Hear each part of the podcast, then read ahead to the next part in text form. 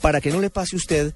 traemos algunos testimonios para que usted escuche y se dé cuenta de la manera en la que se puede caer fácilmente en las redes de estos delincuentes informáticos. El caso, por ejemplo, de Luis Alberto Pinzón ilustra lo que nos puede suceder. Le clonaron la tarjeta de débito en tres oportunidades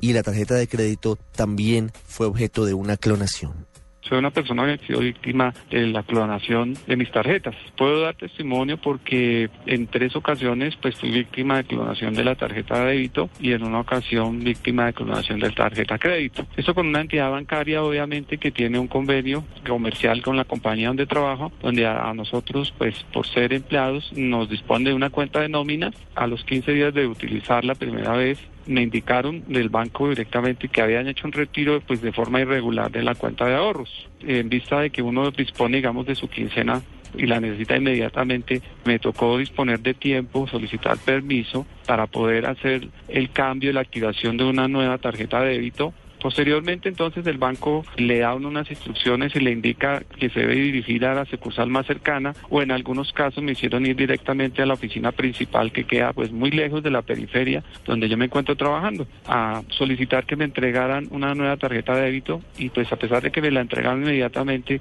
sí me tocó esperar aproximadamente cinco días para poder hacer el trámite y pues no poder disponer del dinero. Sucesivamente, a los dos, tres meses aproximadamente me volvieron a clonar la tarjeta de débito y pues la operación fue similar, volver a pedir permiso, volver a solicitar una nueva tarjeta. A esta le adicionan una seguridad, digamos, nueva, que consistía en que a ti ya de pronto te avisan a tu celular o a tu cuenta de internet, pues que si hay algún retiro legal o no legal. Y posteriormente, digamos, a los tres meses me volvieron a clonar la tarjeta de débito y pues ya eran tres ocasiones. Formé aquí la compañía, pues aquí que somos muchos los empleados que tenemos una tarjeta de nómina y pues igual la reclamación fue general porque aproximadamente como a unas 18 o 20 personas les había pasado lo mismo. El banco responde por el dinero, pero ellos nunca asumen la responsabilidad directamente en el hecho de que te una carta y le pidan a uno disculpas o le digan que efectivamente se detectó el fraude, sino que sencillamente te cargan a tu cuenta pues el dinero que se retira como si uno hubiera hecho una transacción de consignación. Es decir, ellos no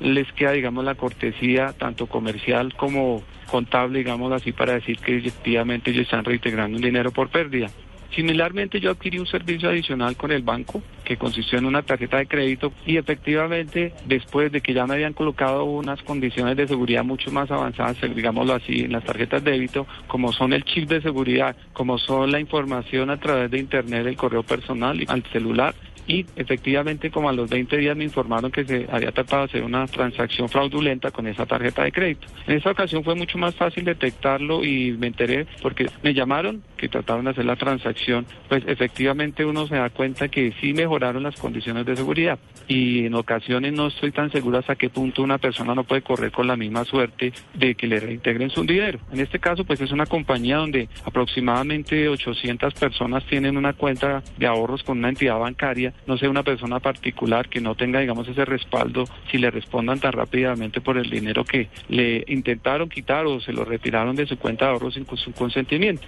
Entonces considero que hay muchas deficiencias en el sistema bancario, especialmente en el tema de seguridad, no solo físico, sino también electrónico. La idea es que uno tiene que ir perfeccionando pues día a día sus medidas de seguridad y teniendo en cuenta pues las medidas que las diferentes autoridades le dicen a uno que tener en cuanto a la seguridad del retiro de dinero tanto en cajeros como en las entidades bancarias.